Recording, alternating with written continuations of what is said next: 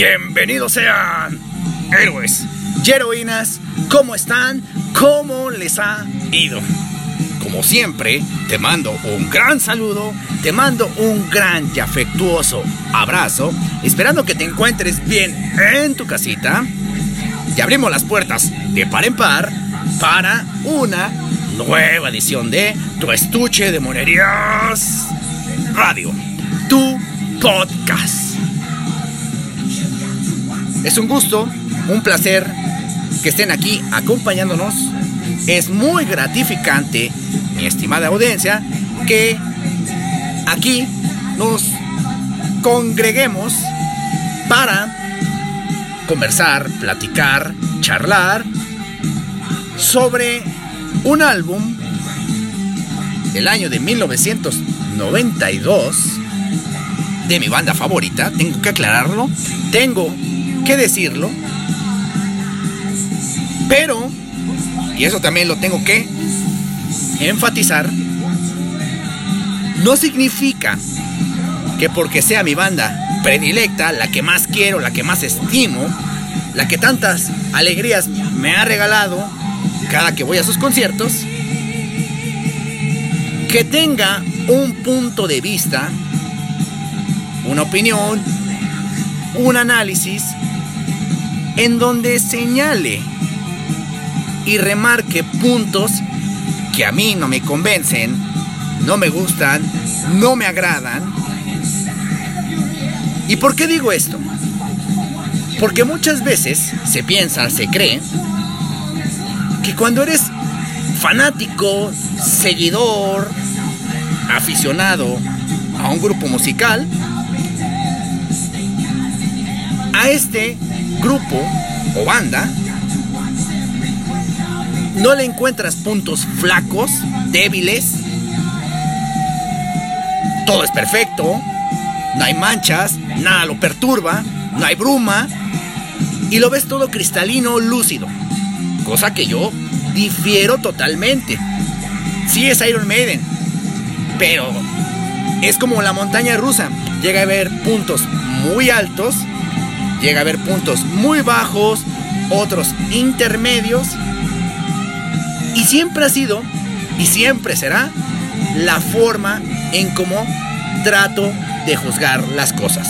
No dejándome llevar por la pasión. El álbum en cuestión es Fear of the Dark del año de 1992. Y antes de adentrarnos a lo que es el material, las canciones, hay que hacer un antecedente, ¿no? ¿Qué está antes de Fear of the Dark? ¿Qué está a sus espaldas? Para el gusto de su servidor, No Prior for the Dying, el, el, álbum de 1999, es el peor disco de Iron Maiden, el que menos me gusta, el que menos me atrae.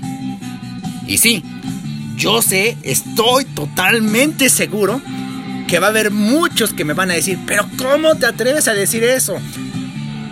¿Por qué? Porque a lo mejor puede haber quien diga que los álbums de Blaze Bailey sean los peores.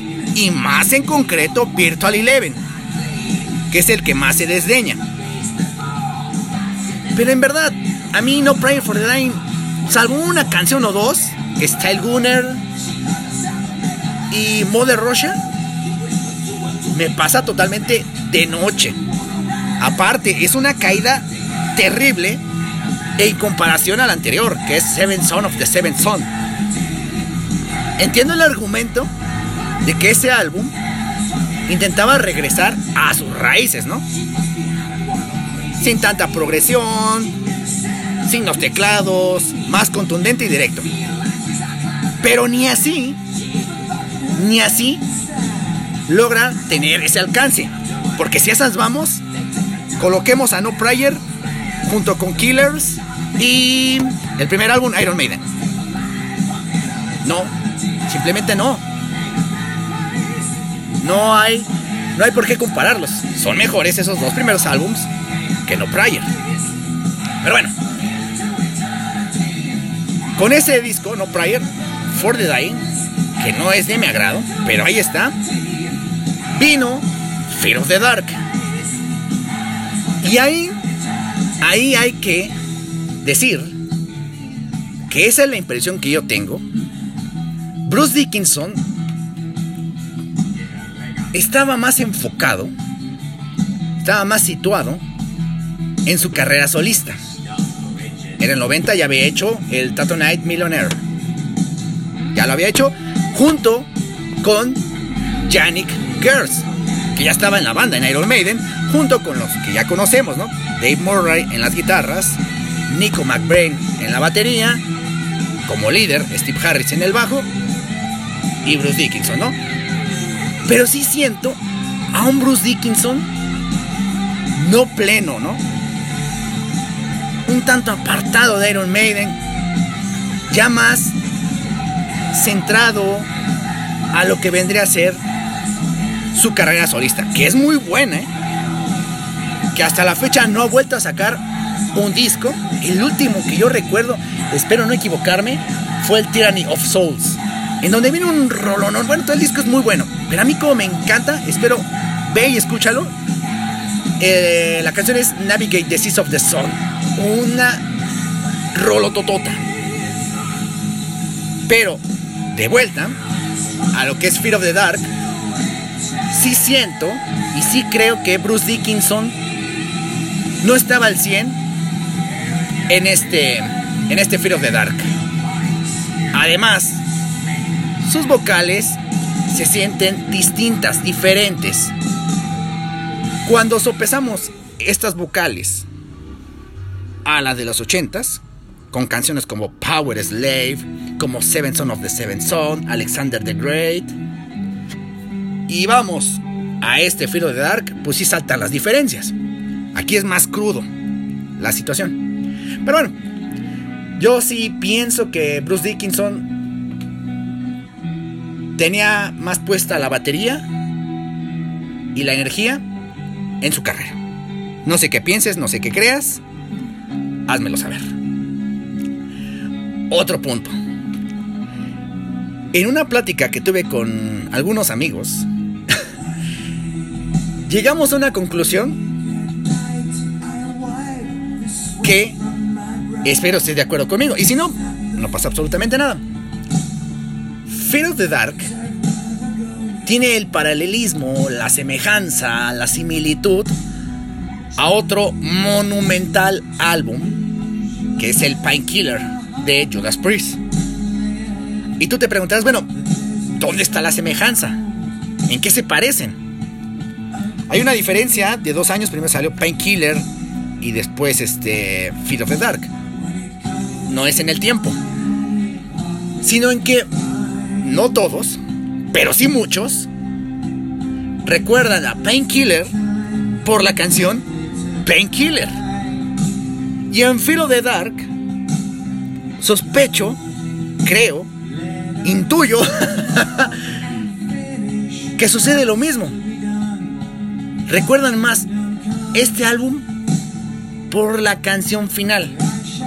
Tanto es así que es una infaltable en los conciertos de Iron Maiden. Pero fuera de Fear of the Dark, yo me acuerdo que la última canción que interpretaron de este álbum fue Afraid to Shoot the Strangers en el tour de que hicieron como del recuerdo del Seven Son of the Seven Son. Sí, fue la cuarta, quinta o sexta en el setlist. De ahí en fuera, no se sujetan de nada más del álbum Fear of the Dark. Y por ello muchos recuerdan a Fear of the Dark nada más por Fear of the Dark. En fin, ahora sí, vamos a desglosar lo que es el álbum. En lo bueno y en lo malo. Lo bueno tiene canciones desde el comienzo. Con Be Quick or Be Dead. Un trayazo contundente, sin contemplaciones. Y aquí, aquí es donde traigo a colación lo que acabo de decir. Be Quick or Be Dead la tienen muy desdeñada, apartada, ya en lo inhóspito. Siento que suena fuertísima, poderosa. Yo sé que a muchos les puede gustar de Wikerman, ¿no? Eso solamente es aquí este, una idea, ¿no? De algo así como, ojalá se pudiera, ¿no? Pero sí, en los últimos tours han puesto de Wikerman por encima de algo como Pico y Corvidet, que suena más ruda, más recia. Tres minutos y medio de pura caña. Así de plano. Afraid to Shoot Strangers. Es una de esas canciones que plasman perfectamente lo que es Iron Maiden. Con un comienzo que te va envolviendo, que te va atrayendo y que posteriormente estalla, explota, dinamita. Ejemplos: The Talisman, The Reincarnation of Benjamin Breath, que están así a medio paso, a medio paso y ¡pum! Bueno, así es Afraid to Shoot Strangers. A mí me encanta cuando lo interpretó en vivo Blaze Bailey. A mí me gusta, a mí. Posiblemente a otros no. Pero tú ves al público ahí encendido, ahí volándose la cabeza escuchando la canción. A mí me gusta el video.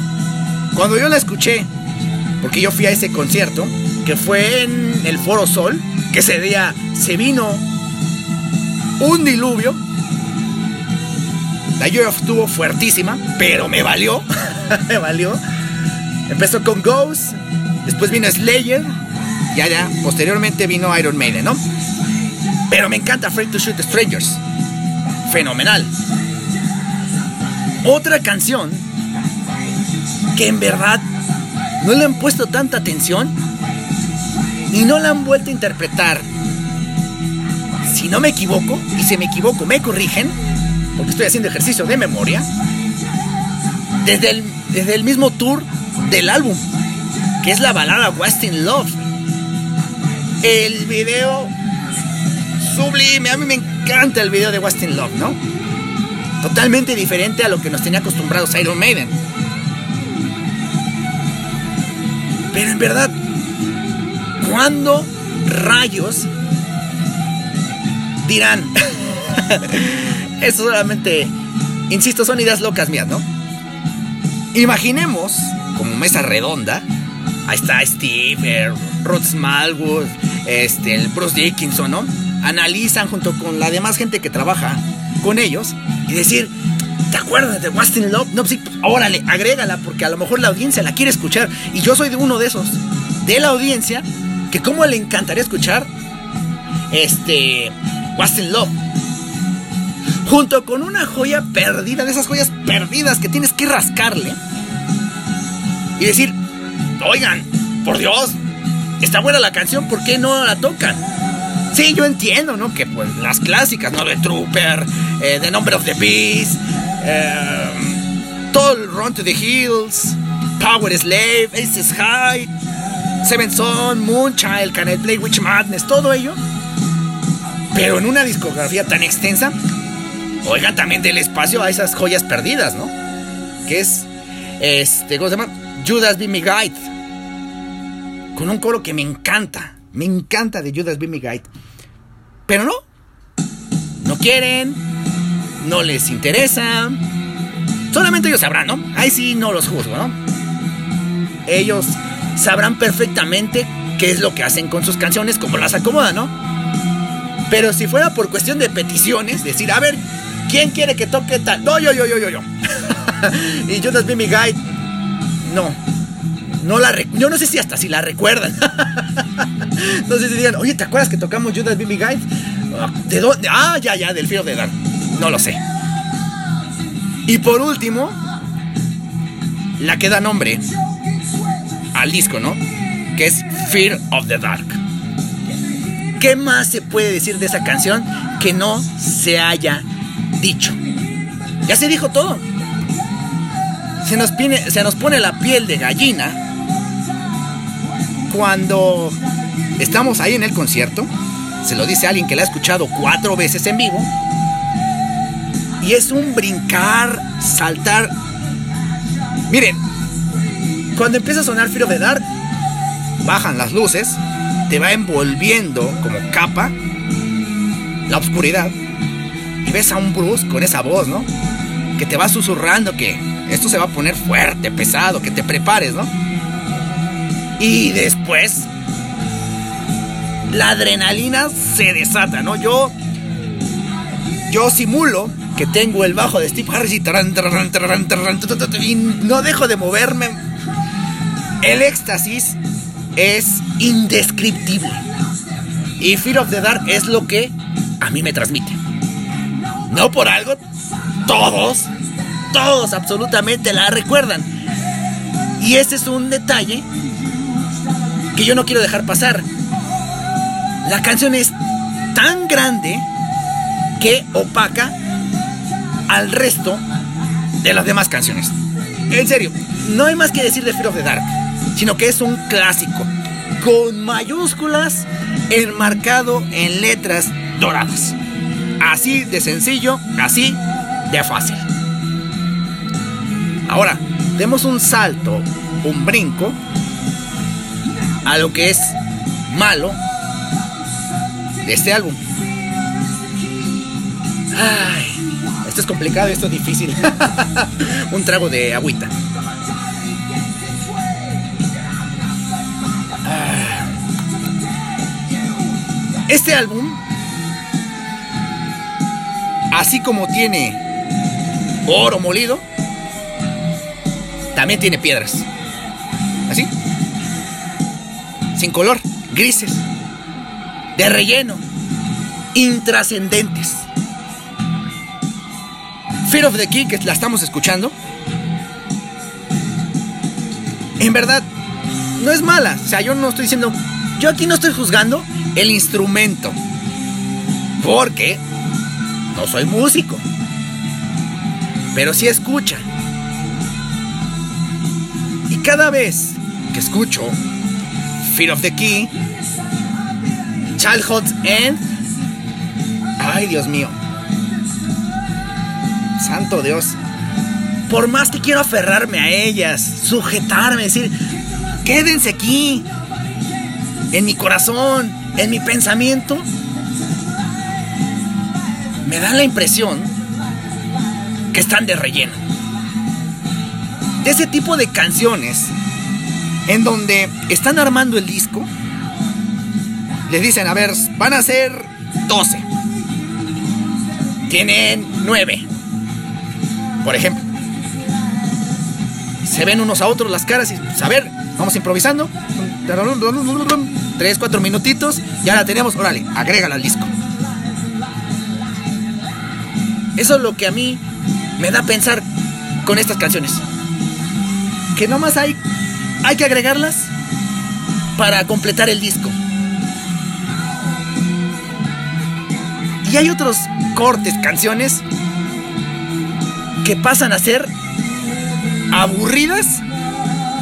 Y aparte de todo, estas sí son malas.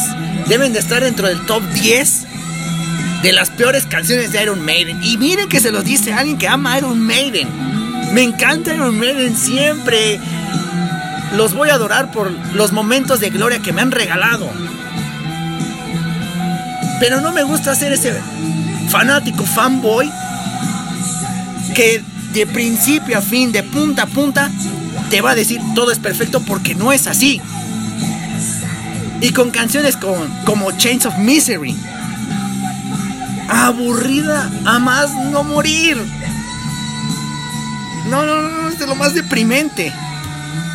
Que digo yo, no, no, no, santo Dios, pero no puede haber algo peor. Y sí, sí lo hay. Y sí, sí lo hay. Que es Weekend Warrior. La canción que habla sobre los hooligans, sobre los aficionados ingleses que causan destrozos. Ay, no, padre, no. En serio, Weekend Warrior, junto con Hoxin Yu, de No Prayer for the Dying, eh, Gates of Tomorrow, The Dance of Death, son mi top 3 de las peores. De Iron Maiden, así desde. Ay, no, por Dios. No, no las escucho. Me las sé porque tengo que escuchar todo el disco y lo he escuchado toda la vida. Pero no. Jamás en la vida hablaré de ellas como buenas canciones, así que diga, mejor, mejor antes de llegar a ellas, escucha otras cosas. Pero no, Weekend Warrior es aburridísima, un somnífero para mí. No, claro que no. Nunca la voy a recomendar, aun cuando es Iron Maiden. y otras canciones que están ahí, ¿no? Como The Fugitive, que habla sobre la serie del fugitivo y también por esos años estuvo la película interpretada por Harrison Ford, que es muy buena, buenísima, la recomiendo. Ahí estaba este Tommy Lee Jones, es una gran película. Pero bueno, vamos a las conclusiones de este álbum. Al remate final. Fear of the Dark es un disco de claroscuros que ni es la total obscuridad, refiriéndome que sea malo, malo, malo, malo. Tampoco es la absoluta lucidez, luz pletórica, no. Pero ambas cosas aquí están presentes. Un claro y un oscuro. Este es otro punto que posiblemente genere polémica y mucho desacuerdo y debate y me la puedan rayar. Fear of the Dark es un álbum sobrevalorado. He visto en portales que lo colocan a la par de un Number of the Beast, de un Power Slave, de un Seven Son of the Seven Son, así tal cual, con esos obscuros que hay. Porque en un Power Slave, ¿acaso encuentras relleno? En un The Number of the Beast, ¿encuentras relleno? Y ojo, hay quien me puede decir, sí, sí lo hay, Gangland, Tierra de Pandilleros, es la que menos se recuerda de ese. Pero aquí, aquí sí, no una, fácil hay cinco canciones que desde mi percepción son rellenos y algunas aburridas. Fear of the Dark es un buen disco. Es un buen disco. Probablemente el mejor disco de los 90. Ahí a la par con The X Factor. Porque a mí me sorprendió mucho la oscuridad en The X Factor. Con un Blaze Bailey que jamás será mejor vocalista que Bruce Dickinson, jamás, ni en esta ni en la otra vida, no. Pero sí la temática. Pero Fear of the Dark, sí siento y creo que es un álbum sobrevalorado. Que se habla mucho de él, que se le quiere colocar en un lugar a la par de los más grandes. Y no, no, no, no, no. Está un escalón abajo de lo que ya mencioné. Un Power Slave, un Seven Son of the Seven Son, eh, un The Number of the Beast o un Peace of Mind. Ahí abajo de ellos. Solamente que se le coloca en un punto tan alto porque ahí está Fear of the Dark. Pero si tú quitas Fear of the Dark, a ver, vamos a hacer un juicio. Ahí sí pierde mucho y bastante. Pero no es un mal disco. No es un mal disco. Canciones marginadas que ojalá, ojalá un día se replantearan y dijeran, bueno, vamos a a tocarlas.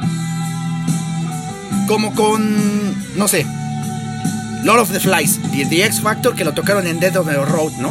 Ah, caray, eso fue refrescante. Nada les quita que ahora que vengan aquí a México para el tour del Senjutsu, pues no solamente Fear of the Dark, ¿no? Ahora sí ya digan, ah, mira, in Love o Be Quick or. No lo sé, no lo sé. En fin, ese es el punto de vista que tengo. Eso es lo que creo. Si estás de acuerdo, dímelo. Si no estás de acuerdo, me odias, me detestas y me vuelves a decir, no, ¿cómo te atreves a hablar de Iron Maiden así, siendo ellos los dioses? Sí, sí, son los dioses. Nadie los está tirando de ahí. Nadie. Mucho menos yo. Por dar una opinión como esta, ¿no? No, no, no. Solo que cuando voy a traer de la carrera de Iron Maiden, sí digo que tiene sus subidas, sus bajadas, como todo en la vida. No solamente en la música, en el deporte, en los espectáculos, en nuestro trabajo. Eh, no pasa absolutamente nada. Te pido, por favor, que califiques nuestro podcast. ¿Qué te pareció? Bueno, malo, regular. También te pido que vayas y te suscribas a nuestro canal de estuche de monerías TV. Ahí estamos presentes. Ahí estamos. Y me paso a despedir. Me retiro, me marcho. No sin antes dejar la frase, el lema para despedir la noche. Espero que tengas una épica, mitológica, pero sobre todo epopeya noche. Nos vemos la siguiente, mi estimada audiencia.